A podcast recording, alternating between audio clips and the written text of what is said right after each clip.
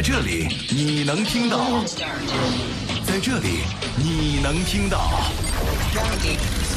在这里你能听到。男人的观点，男人的世界。九七幺男人帮，男人帮，周一到周五上午十点，男人的世界由你做主，由你做主。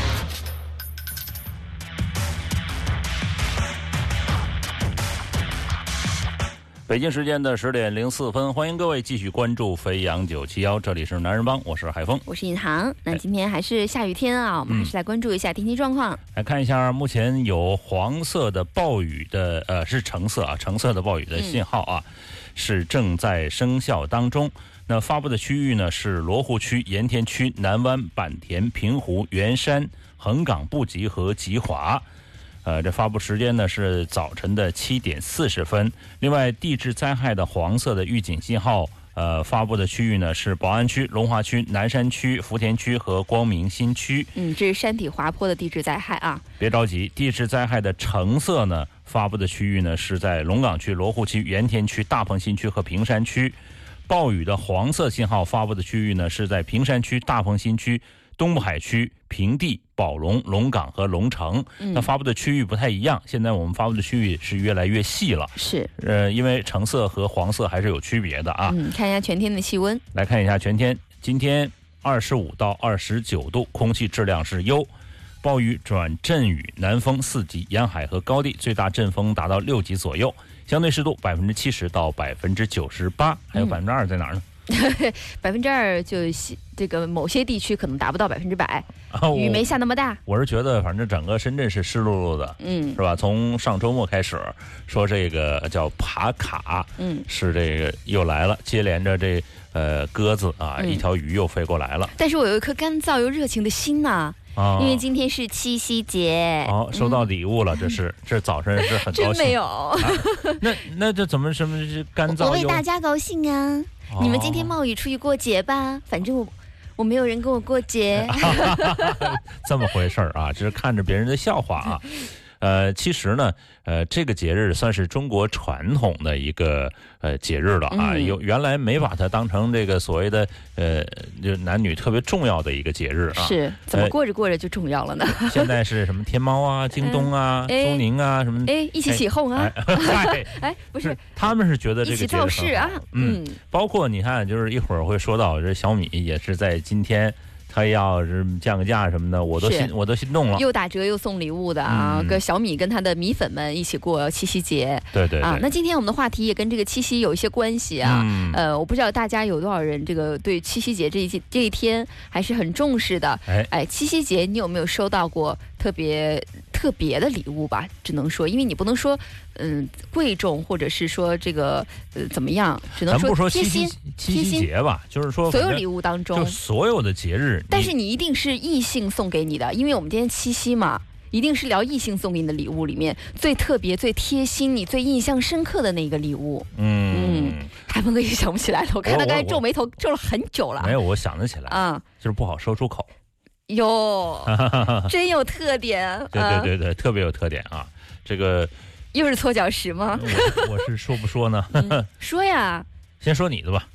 我我我看有什么特别更特别的啊？我自己我最喜欢的一个礼物吧，不能说特别吧，其实一点都不特别，就是一个公仔。但是呃，当时我收的时候，我会觉得嗯很特别的方式吧，就是呢，曾经有有一个早上。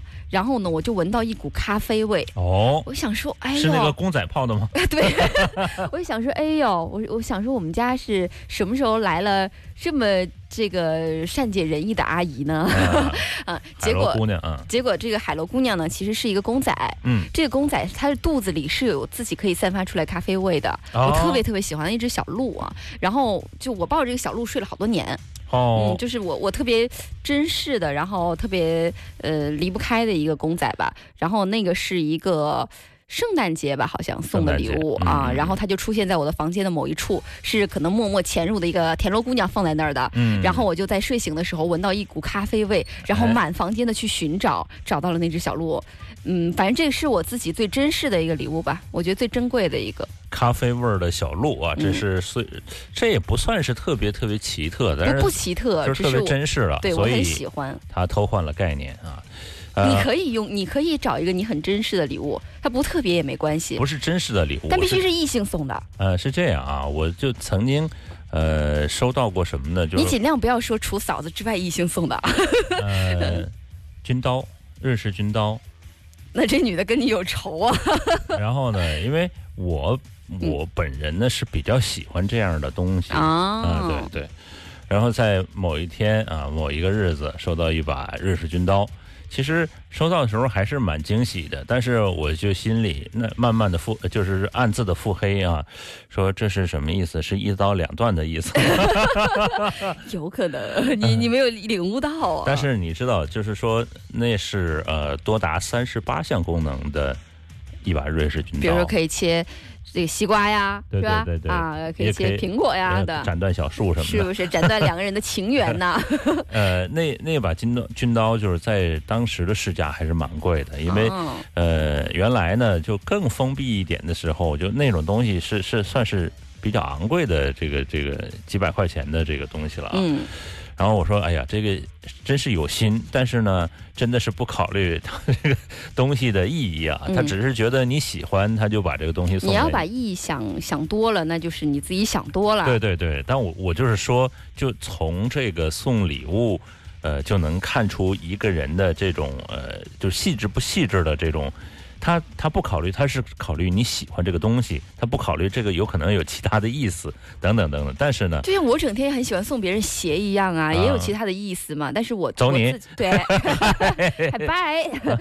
嗯，今天大家可以通过九霄男人帮的微信公众平台啊，在七夕节这样的日子来聊一聊你收过的呃，你最珍视或者是你最印象深刻、你最宝贝的那一项异性送给你的礼物是什么啊？当然，如果现在已经已婚了呢，尽量不要说妻子以外的人，嗯，以免造成 七夕节家庭不和睦啊。呃，这个反正你就发在我们微信公众平台上，我们保证把你的名字说出去。然后读给大家听。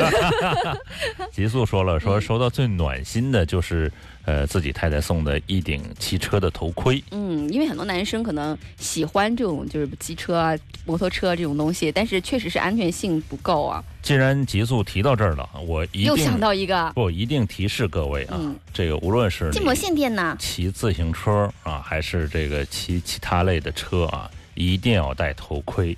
为什么这么说呢？哈、这次出去玩，我就很深的印象是，嗯。很多人都会骑这样的头盔，特别是他运动型的车，嗯。他要骑呃，他要戴这样的头盔来骑，嗯，这是对自己还是就是还是就是挺负责任的一种做法，是因为我们特别是孩子，是我们嗯现在单车也比较多，对它本来也没有配送头盔，对对大。家都可以自己买一个，但是有很多人说，哎呀，那东西戴着太麻烦了。又天又热，哎，天又热，可能嗯会汗流浃背，但事实上对自己是一种防护。包括前一段时间和这个一位朋友，就是他特别爱运动的一位朋友，他说很多很多小孩子刚开始学车或者是说滑板呢或者滑轮这样的呃东西的时候，嗯。完全是没有带，包括护具。护具、嗯。头盔根本就没有，包括这个护肘啊、护膝啊、这种东西都没有。他说这是一个非常危险的行为，特别是是。对孩子来说。倒是给大家这个提了个醒啊，我觉得女生送这礼物还挺贴心的吧，对于男生来讲，是不是？呃，关注你的安全呐、这还不贴心啊？我不骑，你们能能不能送到车？要求真高。嗯另外还有朋友说了，人家这个都开始玩视频通话了，你们这还是鹊桥会呢啊！人家说牛郎织女都视频通话了，嗯，呃，很多朋友发来这个信息啊，这个话题呢放在这儿，就是你收到的是最，你可以是最暖心的，嗯然后也或或者是你收到最奇特的这种礼物，特别是节日啊，或者是某个纪念日，你收到这样的东西啊，是可以说给我们听啊。那接下来我们准备进入男人车世界，来关注一下车方面的消息。Outside Standby formation.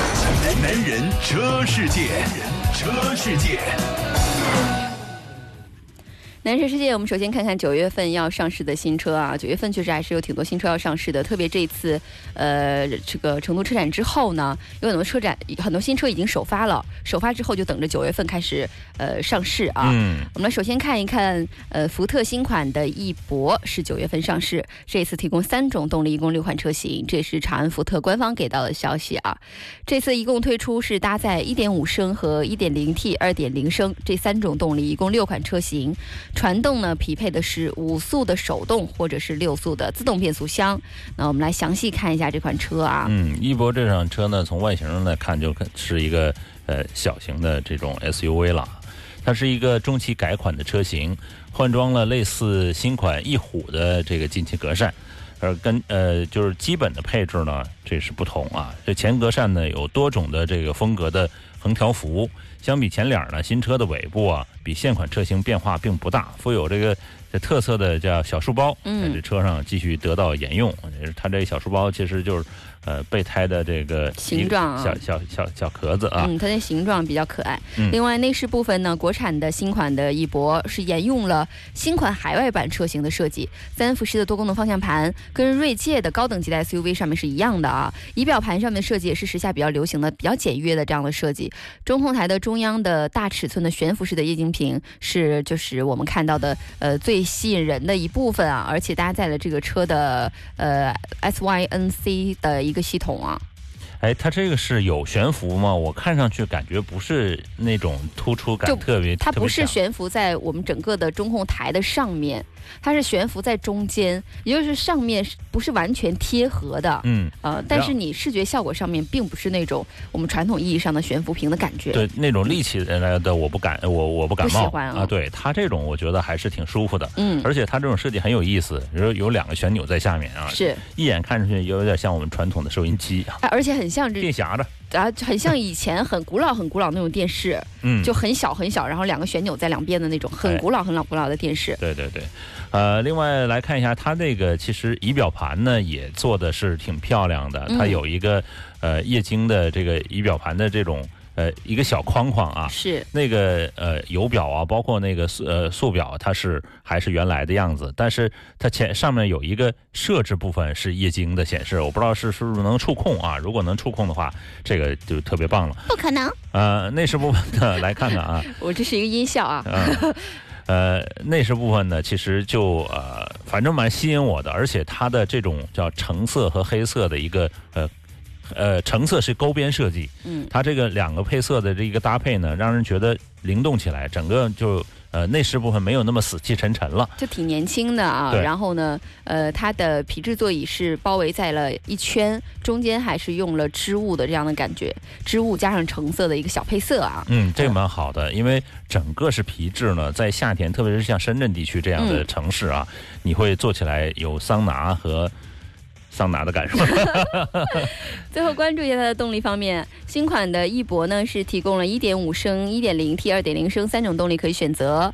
呃，1.5升呢是120马力，1.0T 是125马力，2.0升是170马力。峰值扭矩呢，1.5升是150牛米，1.0T 是170牛米，2.0升是202牛米。那传动部分呢，1.5升这个车型配备的是五速的手动或者是六速的自动变速箱。那 1.0T 和2.0升的这个车型呢，就只提供六速的自动变速箱啊。值得一提的是呢，这个二点零升的车型还配备了四驱系统和后多连杆式的独立悬架啊。嗯，但是整体来说呢，这款车呢不是呃大的，是是中小型的这种车。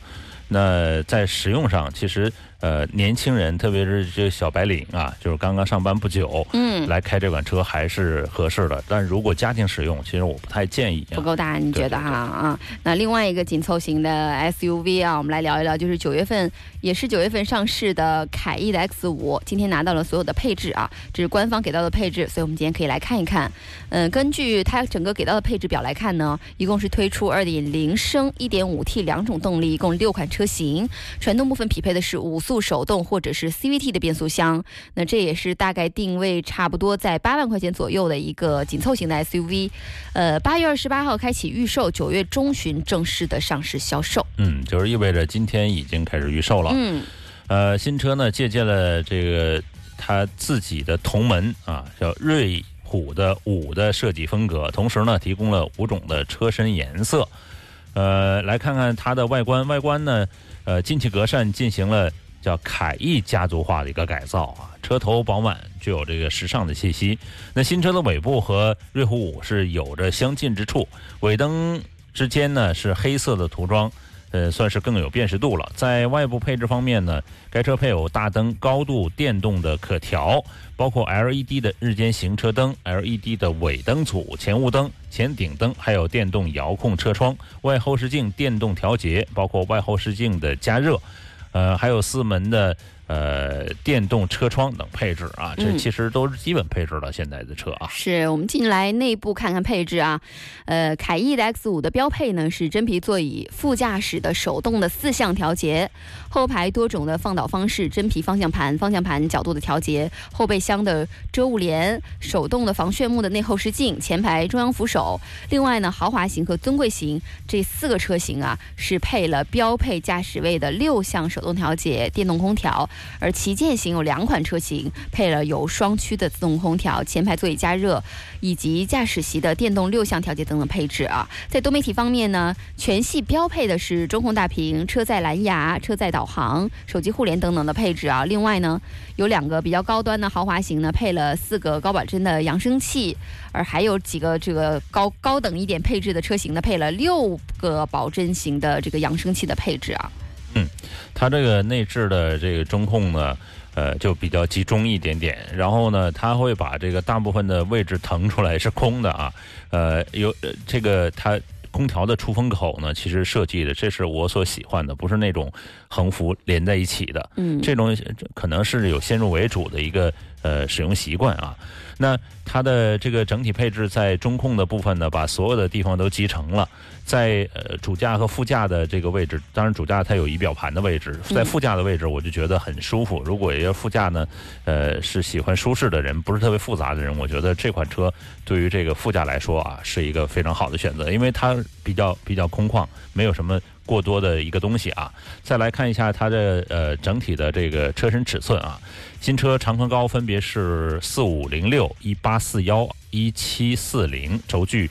啊，二六幺零其实不是特别大的车，刚才说是紧凑型，嗯，那其实也谨慎选择了啊，呃，和瑞虎五车型完全是一致的。动力方面呢，新车搭载 1.5T 和2.0升的发动机，其中呢，1.5T 的发动机最大功率是152马力，2.0升发动机最大功率是139马力。传动系统方面呢，呃，和这个呃匹配的是五速的手动或者 CVT 的变速箱。嗯，在安全性方面，其实这个车安全性配的还蛮齐全的吧。标配呢有它呃博士九点零版本的 ESP 啊，也就是车身稳定系统，还有 ABS 也就是防抱死的控制系统，呃 TCS、EBD、HBA、HHC、ESM 啊，呃要不要解释一下呢？嗯，可以都解释一下，我们就节目就结束结束了哈。呃，另外还有这个前排的双气囊、车身防防盗的报警、发动机的电子防盗、倒车雷达、倒车影像等等，都是标配的配置啊。这是我们说到的九月份会上市销售的凯翼的 X 五的所有配置啊，大家可以在九月份的时候关注一下这款车。那今天开始预售，其实今天已经大家可以这个感兴趣的朋友去关注一下了啊。嗯，另外今天下午呢，这个东风悦达起亚。呃，那叫呃凯申，呃以及这个起亚的 KX 啊，KX Cross Cross 的车型是共同将上市，这是两款啊。嗯，其中呢，起亚的凯申呢是起亚 K 四的中期的改款车型，动力方面搭载是 1.6T 和1.8升的两款发动机。呃，KX Cross 是这个一款基于全新的 K 二打造的跨界的两厢的小型车。动力方面仅配置了一点四升的发动机。嗯，那我们一台一台来说啊。首先来说说这个起亚的 KS Cross。这个 KS Cross 呢，最初呃是以 K 二 Cross 的名号是在这个上海车展上首发了，所以大家就觉得好像看起来挺熟悉，但是名不熟悉啊，就是改了个名。呃，这个跟全新的 K 二的关系，就你能看出来，基本上没啥太大的差别啊。在外观上，前脸上基本上全部都维持了全新 K 二的造型，只有在这个基础换装上有了一个银色的护板，有一个全新的这个保险杠，其余的都是作为这个两届的。呃，两厢的跨界版本呢，在车身周围啊，呃，有一些什么防擦轮眉啊、侧裙啊，一些小包小包围的套件。就其他的跟 K 二，大家会非常非常熟悉，没什么太大的变化啊。嗯，其实 K 二呢，也算是呃，它起亚比较好看的一款车型，特别是这个进气格栅的部分，呃，前脸啊，让人觉得呃，虽然脸小，但是呢，运动风范比较强烈啊。嘴小。对，嘴小啊。车尾部分呢，这个新车是贯穿了呃贯穿式的一个尾灯组啊，后杠同样采用了视觉效果比较厚重的黑色的面板，加上银色护板的一个设计啊，黑和银这种搭配就是比较醒目。那搭配呃单边两出式的镀铬的排气，运动色彩是更加的浓厚了。尺寸方面呢，新车呢长宽高是四二。四零一七五零一五零五，轴距是二六零零，是一款紧凑型的车了。是内饰部分呢，根据变速箱的不同，作为像手动挡、自动挡提供不同的车身配色，主要区别就在于座椅的配色不一样啊。其中手动挡的车型呢，座椅和门板的装饰是用了褐色材料的一个包裹，而自动挡的车型是用了红黑相间的配色啊。相比于呃之前说到的这个更运动点一点啊。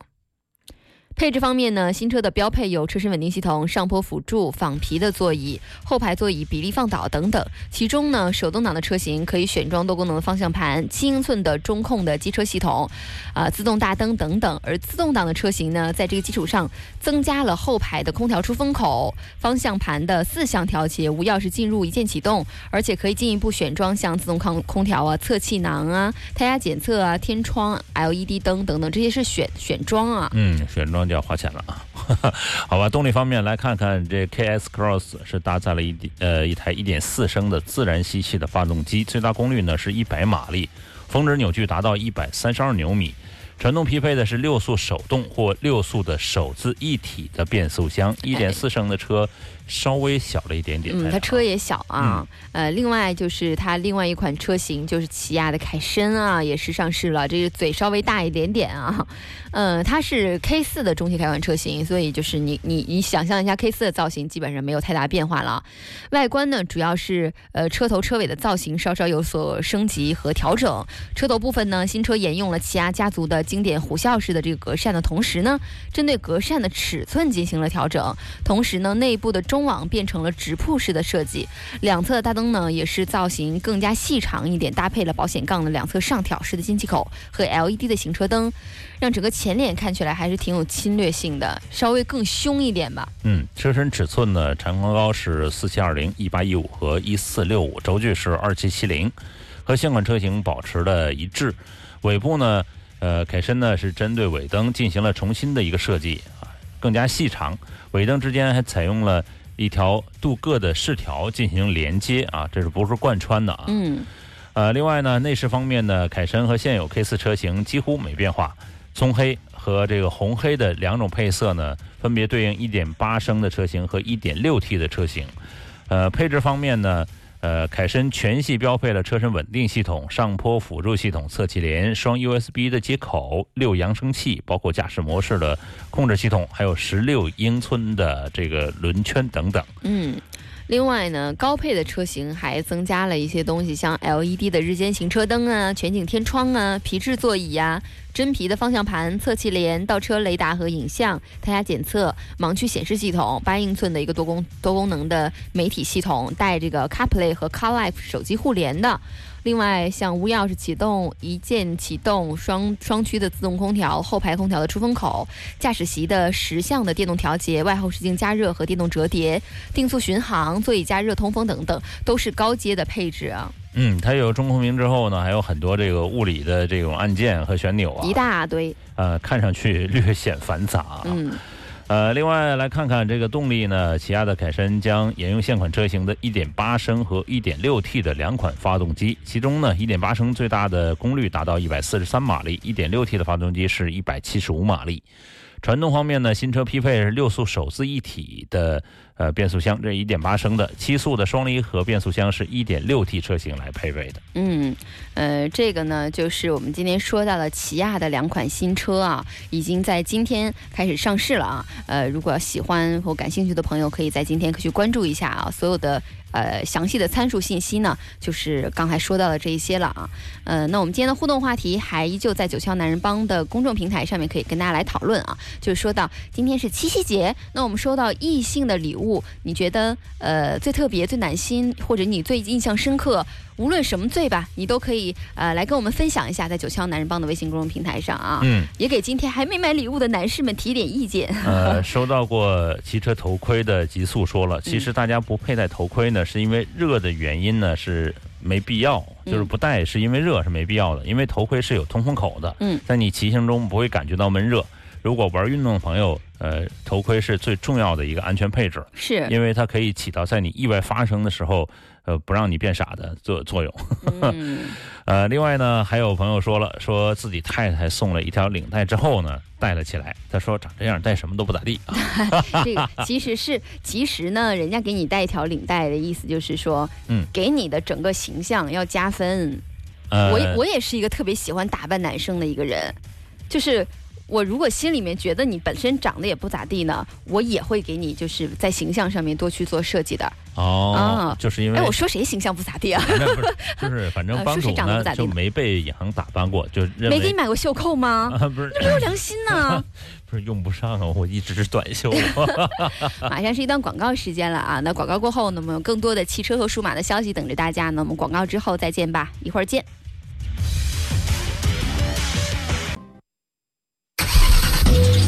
在这里你能听到。在这里，你能听到。在这里，你能听到。男人的观点，男人的世界。九七幺男人帮，男人帮周一到周五上午十点。男人的世界，由你做主。由你做主。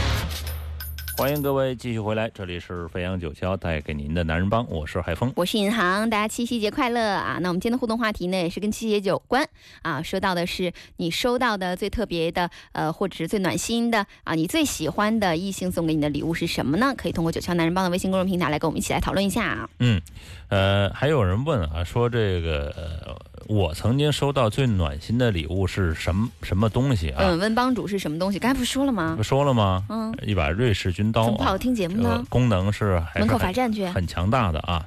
他一直他他一直在门外呢，所以没听清，没没放进来啊，就根本没听清啊。对，呃，大家其实可以今天在这个节目上讨论一下。那我们今天其实聊到了一些数码产品，我倒觉得在七夕节的时候是可以送的。呃，但是你不觉得晚了吗？呃，多多少啊？连？那早过不送吧？那晚送和早送还是有区别的。你今天下班之前回家，回家之前马上冲去线下的店，呃，线线下的店倒可以啊。然后把这个买到手，你回家的时候带着礼物。但线下店如果真没有，你是不是就不送了？今天？还是留线下店什么都没有吗？还是留一个条啊？七夕节快乐，欠什么什么什么？你欠的那个什么什么还呢？呃，就就是快递等快递小哥喽。看那快递小哥什么时候送，我就什么时候还，是吧？对，或者是你就就是七夕节送什么什么礼物？嗯，由于这个天呃呃天哥和这个叫帕卡，嗯，呃帕卡来临，帕卡帕卡帕卡来临。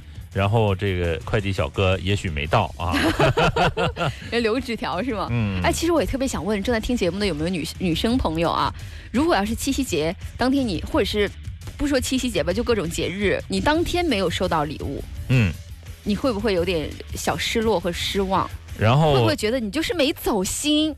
对呀，对呀，这什么意思啊？你说你或者是线条，或者是就是这一天完全没有反应，然后。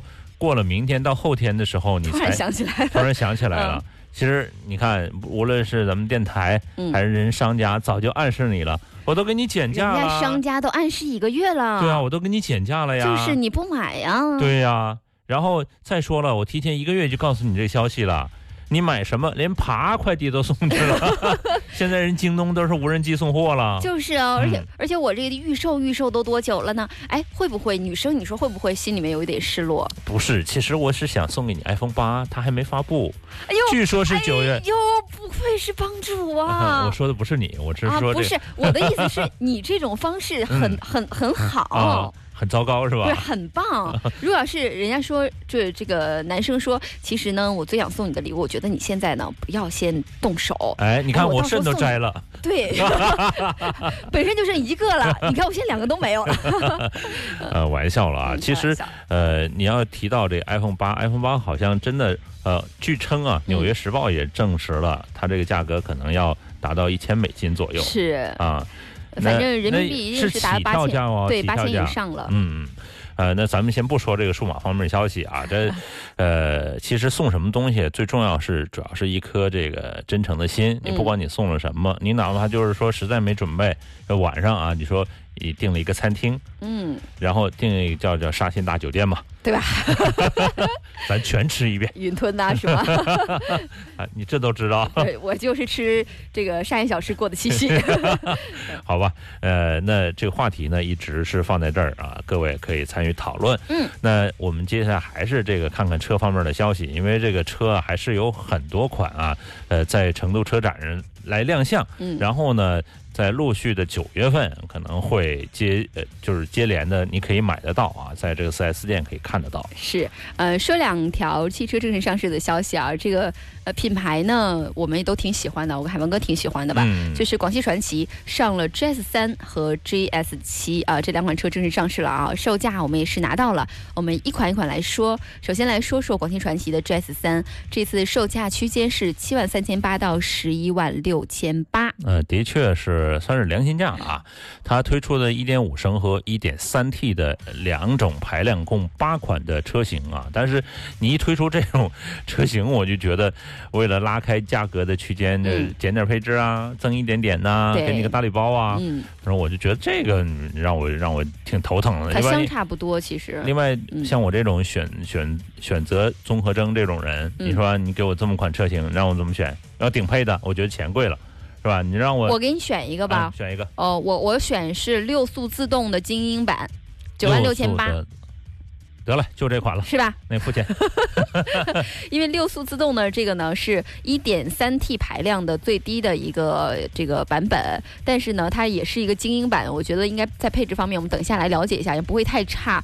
价格呢十万以下，然后又是又是一个它这个六速自动的一个这个排排呃这个这个排量啊排量啊，来看看它这个海 G 量 G R 三呢，是一款小型的 S U V，它是在家族定位是低于 G S 四的，嗯。因此呢，为认为是小号版的 G S 四就啊。像这个 GS 七是小号版的 GS 八这个意思啊，它这个呃，是整个设计呢是没有更大的一个变化。他们全家人长得都一样。对对对，只不过是车身 可能会、会会窄那么一点点，嗯会收短一点点，等等等等啊。这个呃地柱地柱的造型呢，还是比较有个性、比较别致的啊。嗯，来看看它这个整个尺寸是四三五零。一八二五一六五五，轴距是二五六零，的确轴距啊是短了很多。嗯，这个车尾整个造型没有特别夸张的设计元素啊，看起来就是比较协调舒服，细节倒是挺有意思的。它有一个八字形的尾灯，这个设计的相当有意思啊，跟车尾的轮廓也特别搭。呃，尺寸方面我们刚才讲过了，它整个的我觉得尾部设计算是紧凑型样式里面很特别的、很有魅力的一个设计了。嗯，呃，另外来看一下它这个呃这个它内饰也是很很特别，它内饰是软硬搭配的。就是呢，你你上面的就像桌板的那一层啊，就是正面的那一层呢是硬的，硬的这个材质，但是呢，呃，它的中控周围还是皮质的包围，是软的材质。其实这个是它一个特色了，嗯是 GS 八也是这样也是这样。但是 GS 八有一些镀铬在这儿，然后 GS 三呢就显得更简洁一点吧。嗯，呃，那它这个叫嵌入式的这个屏呢，不算是特别特别的大啊，但是呢，它设计在一起就是一个框框框起来，就觉得没有那么复杂。包括它下面的物理按键也整整齐齐的排放的那个位置啊，就像呃比刚才的起亚就没有那个样子。反正你视觉效果上面，你会觉得这是一体的一个东西吧？嗯啊它是一个八英寸的多媒体的系统显示屏啊，呃，那个其实就没有更不太大，对更更这个好的一个呃一个视觉一个体验了，比手机屏稍大一点儿。对对对，稍微小了一点点啊。嗯那通过手机呢，可以这个连接 Car 呃 CarLife 啊，包括支持这个 CarPlay 啊。呃，那配置方面呢，GS 它是三根据不支持不支持 CarPlay 的功能的。不啊不支持 CarPlay、嗯原生的 CarPlay 功能啊。嗯，那配置方面呢，GS 三呢根据版本不同，会提供自动空调、后排空调的出风口。座椅加热、一键呃启动，包括无钥匙进入、倒车影像、电子手刹，还有自动驻车等等。嗯，另外呢，八英寸的多媒体的这个界面呢，呃，算是它的这个这个就使用起来其实没有那么难了，而且它有触控的功能啊。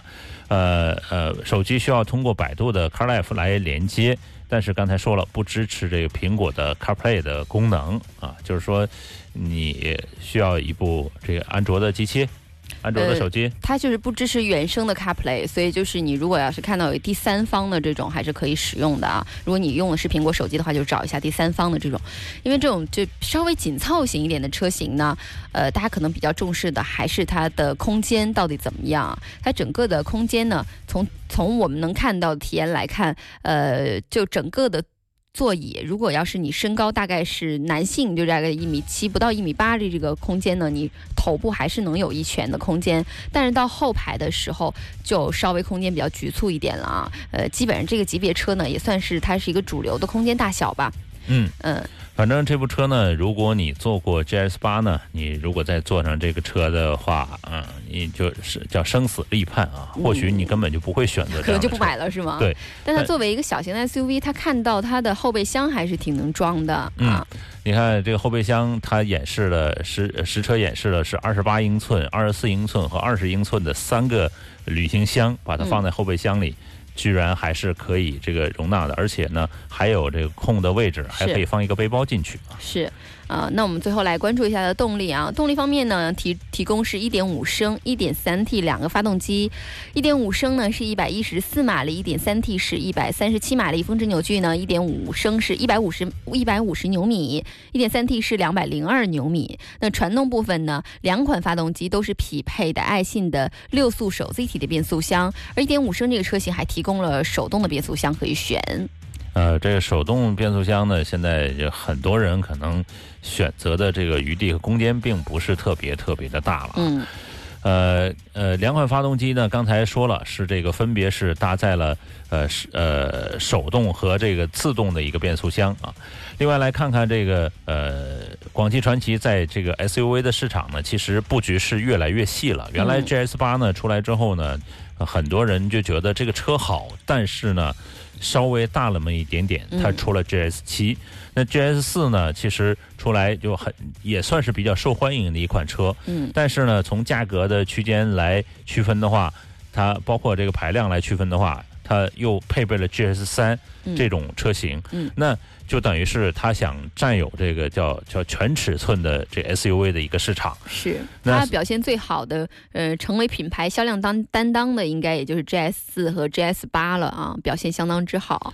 其实 GS 四呢算是一个小型，GS 三呢，我倒觉得就是很多女性的这个呃叫驾驶者啊，嗯女性的司机呢是可以来选择这个。当然，这个手动的车型可能对于女性来说还是稍微有点选自动的困嘛，我刚才帮大家选好了。嗯 呃，另外说到的就是广汽传祺的另外刚才讲到的 GS 七啊，今天也是拿到售价了十四万九千八到二十万九千八，呃，这个也是在同一次乌镇正式上市的啊。呃，那我们来看一下这个 GS 七的小款的。车型 G 哦 GS 八的小款车型 GS 七啊，看看它全部的参数信息。呃，来看看这款 GS 七啊，其实 GS 七其实，呃，在它外形来说呢，它算是这个呃 GS 八的一个叫叫叫小小版车型，缩小版啊。是，那整体来说呢，和 GS 八的一个外形设计是没有什么更大的一个区分。其实它整个家族式的设计虽然是都差别不大，但是你能看到像 GS 七、GS 八这种，呃，体积更大一点的车型，它前脸更霸气，对吧？其实呢，它的这个车型的这个呃分布呢，呃，我倒觉得就是说，从前灯的这个设计或者前脸的一个。呃，前脸的这个进气格栅是没有变化的，但是从前灯就可以区分，GS 八、GS 七的一个前灯的一个设计就显得特别特别的霸气，而且更加的方正。但是这个三和四的这两款车型呢，它这个前脸的设计就。呃，更加的流线一点点，就不像那呃，就是说这个呃，就是他的老大哥说呢，就是老大哥车型啊，那么方正和霸气了。而且它大灯也是三和四稍微上仰式的啊，到七七和八呢就更像呃野性派的这样的车了。但我们来看看它外观 GS 七跟 GS 八的差别啊，呃，GS 七可以看作就是短轴距版的 GS 八嘛，这两个车型在外观上其实造型区别非常非常小。我觉得相似度能到百分之九十吧。GS 七呢，依然是采用了经典的家族式的前脸设计，比较方方正正的啊，连大灯也方方正正的。呃，跟这个 GS 八呢，只有几个细节的差异啊。我们跟大家来说一说。首先呢，就是前脸的雾灯，GS 七的这个雾灯是一个圆的形状，而 GS 八是一个横条的形状。其次就是 GS 七车身侧侧面的低柱放了一个很常规的设计，配了镀铬的装饰条，而 GS 八呢是采用了隐藏式的低柱的设计啊。嗯。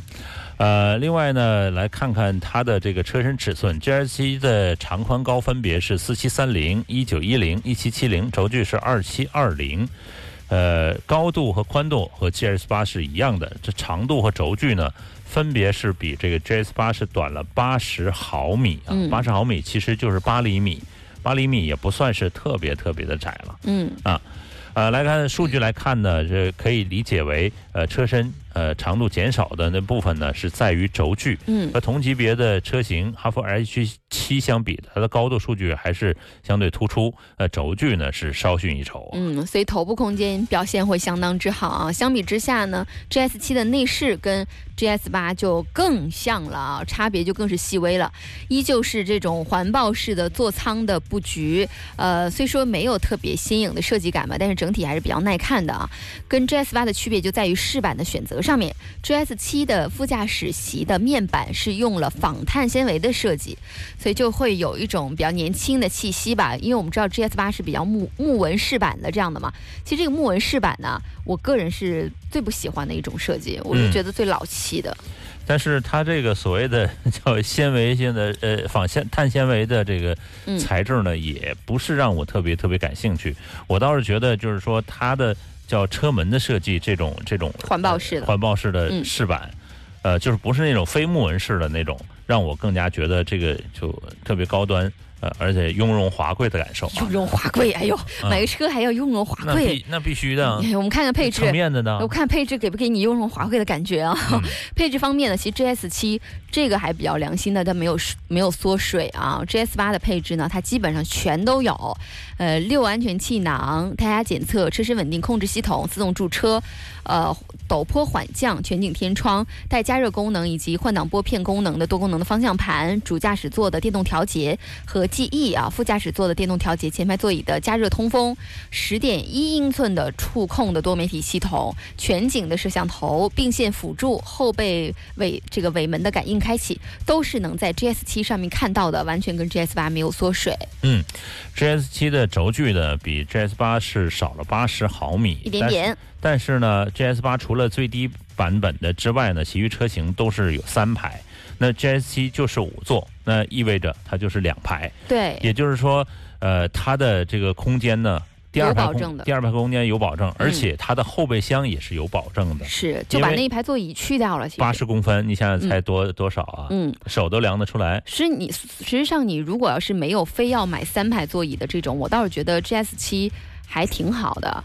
你没有必要非要那第三排去挤。但是我觉得，就买了广汽传祺的这款 GS 呃八系列的车，嗯，都是想它可能会实现一个什么呢？就是实现 MPV 的一个功能。就是我 MPV 想让它 MPV，它就 MPV；我想让它 SUV，它就 SUV，对这样的话啊就觉得会划算一点点，划算一点点。整体空间够用。然后如果家里来了更多的人，第三排坐坐着也是比较舒服的。嗯，这别感觉就是坐小孩和狗的，然后排第三排。就是如果你你有这样的想法，刚才海峰哥讲的这样的想法呢，我觉得还是去选 GS 八。哎，但是你如果觉得就四座车就可以了，然后我要哦五座啊不五座啊不对对说错了，嗯。五座车就可以了，然后这个空间有保证，我觉得 GS 七也是一个不错的选择。毕竟所有的配置方面，包括外形方面都没有缩水。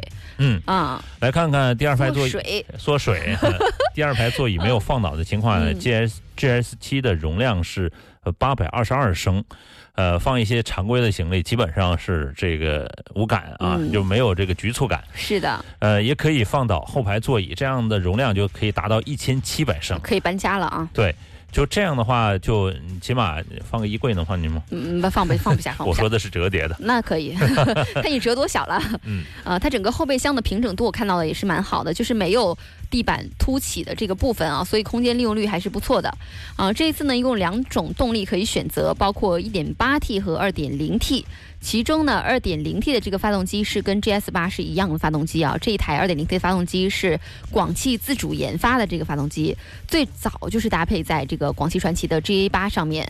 传动系统方面呢，匹配的是 2.0T，呃，是一个爱丽呃这个里来自爱信的六速的手自一体的变速箱。嗯，爱信没有力啊。嗯，哼，这是呃它的这个呃变速箱呢，还有这个带 S 档的，在挡把上配备了换挡的一个按钮，嗯，呃，方向盘上也有装备换挡拨片。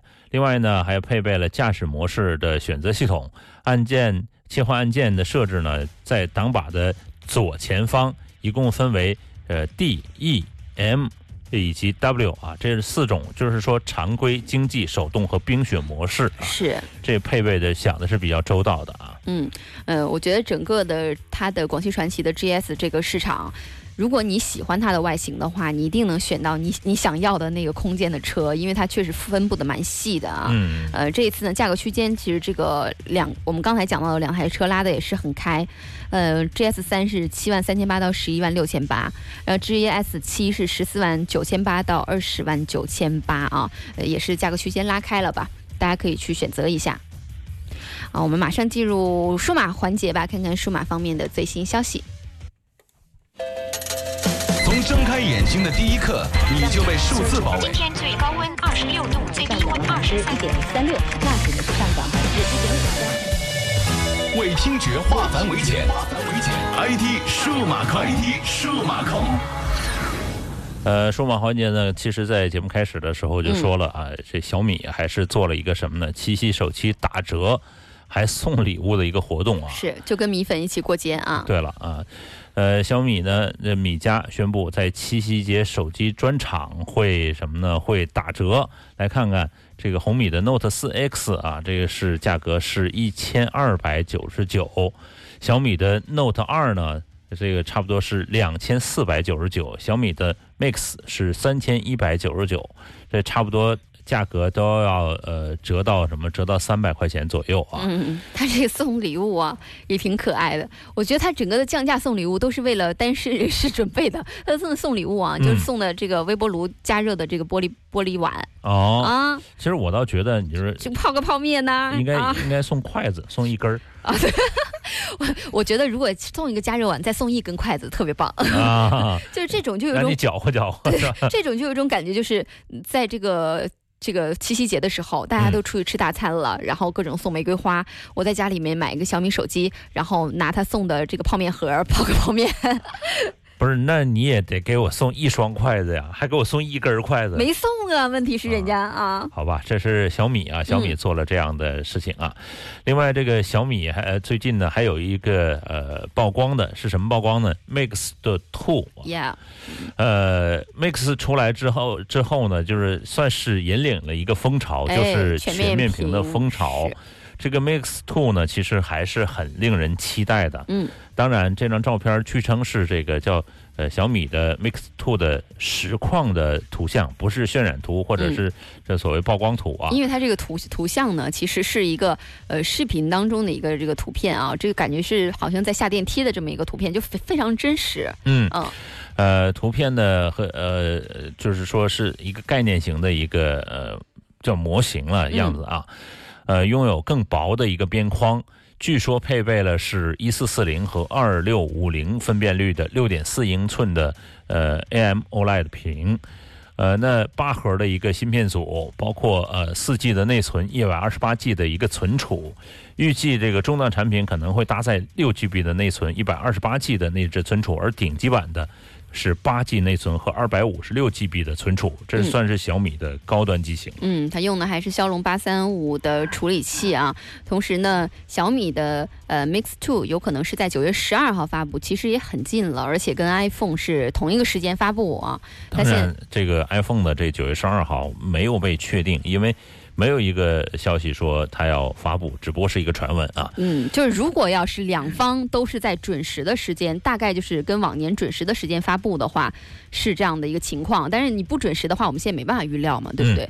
所以小米能够在这样的日子和呃苹果正面的碰撞，我觉得它的这个胆子确实挺大。因为它 Mix Two 现在已经经过了三 C 认证了，就等于是它的上市时间，它现在已能已经能控制了嘛。嗯，呃，另外有一条消息是，这个摩拜单车呢将推出这个 NFC 的解锁版，就是下月要开始投放，这也没几天了，今天是二十八号啊。NFC 的这种这个功能呢，其实还是比较方便的，因为我们在使用共享单车的这个时候呢，永远要扫一扫。哎，扫一扫，有的时候呢，呃，你可能它会自动的会提供这个呃手电筒，嗯然后打开来扫清晰。但是有的时候呢，如果不是特别特别清晰的话，然后光线又暗的时候，然后对你的镜头又不是特别特别给力的话，嗯，那扫半天扫半天，是人家都已经到走了。到家了，我都到家了，完事你这还在扫呢。如果要是可以滴滴滴一下哈，就能很快的解锁，可能对大家来讲更方便。对，这是一个呃好的一个呃功能了啊。嗯不过呢，呃说呃摩拜这之外呢，OFO 小黄也可能会推出这个 NFC 的智能锁其实我倒希望这样的智能锁呢，能够呃控制什么呢？能够控制不让小学生来骑车，因为前几天又看到一个孩子啊，在这个街上来骑共享单车，非常小的一个孩子。嗯，我觉得其实挺危险的一件事情，不知道家长是怎么考虑的。哎，今天我们节目的全部内容呢就是这样了。我们最后听到的一首歌曲是呃“给我一个吻”啊，一首老歌的翻唱啊。那祝大家七夕节快乐！